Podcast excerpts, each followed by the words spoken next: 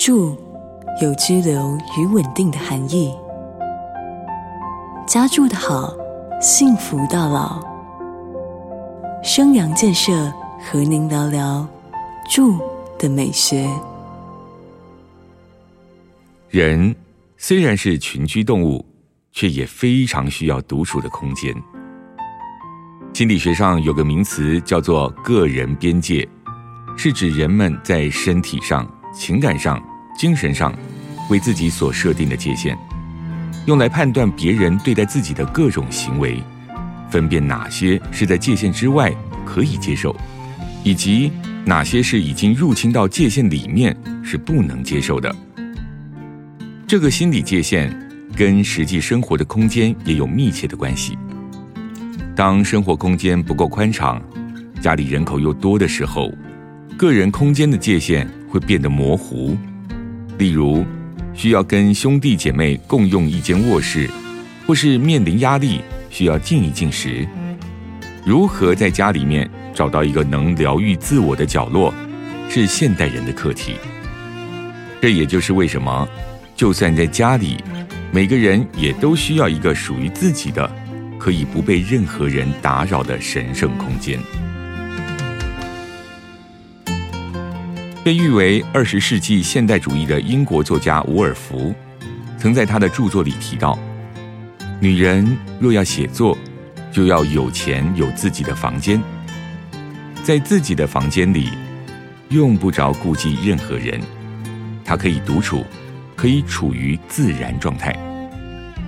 事实上，不止女人需要神圣空间，男人也需要，尤其是想一个人静一静的时候。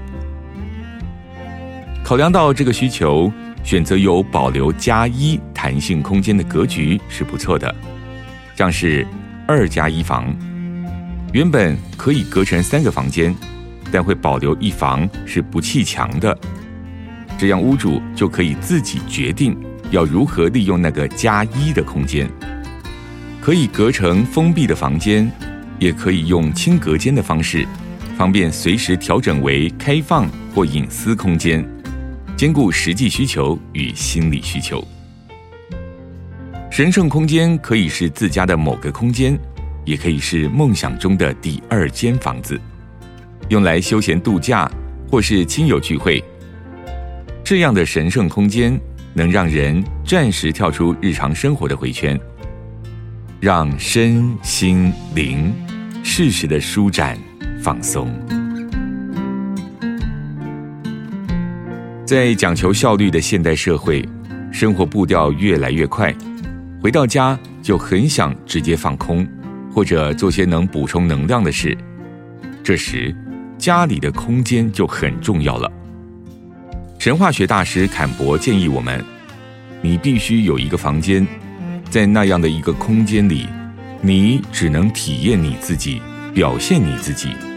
你的神圣空间是一个你能一次又一次找到自己的地方。如果你有个神圣的地方可用，而你也确实善加利用的话，自然会有不同的事发生。坎伯的意思是。要为自己的心灵准备一个实体的空间，如果有独立的房间最好。要是没有，在房子里选一个舒服的角落，放一个椅子或一张小桌子，精心布置一下也可以。有宗教信仰的人，可以放一尊佛像或是十字架，亦或是诵读起来能感到被护佑、被祝福的经文。重视心灵成长的人。可以放自己喜欢的水晶、牌卡、香氛蜡烛等等。下班后给自己一段时间，在这个神圣空间里，做一些能让自己放松、快乐的事，不管是看书、抄经、冥想、画画、写作、自我对话、做瑜伽、手工艺，甚至是追剧都可以。总之，这段时间，这个空间，就是只用来滋养自己。这样的仪式感，除了能净化意念、沉淀思绪，也为心灵重新充饱电力，是很值得培养的习惯。现在也有越来越多人选择在远离都市尘嚣的地方，购买第二间房子，当做度假小屋来使用，同时也为退休后的生活超前部署。买第二套郊区住宅的概念其实一直存在，在过去，只有经济条件很好的人才会这样做，而现在，有越来越多中产阶级人士也开始在淡水、巴黎、宜兰等离台北不远、风景宜人的地方购买梦想中的第二间房子。他们星期一到星期五在市区努力工作，到了星期五晚上或星期六一早。就开车出城，来到位于海边、河畔、山上或田野旁的小屋，享受假日时光。这两年，新冠肺炎让许多企业实施人力分流，不少上班族或独立接案的工作者，在家里上网就能工作。有人干脆把在市区的房子租出去，自己搬去郊区的梦想小屋常住，以更接近大自然的方式。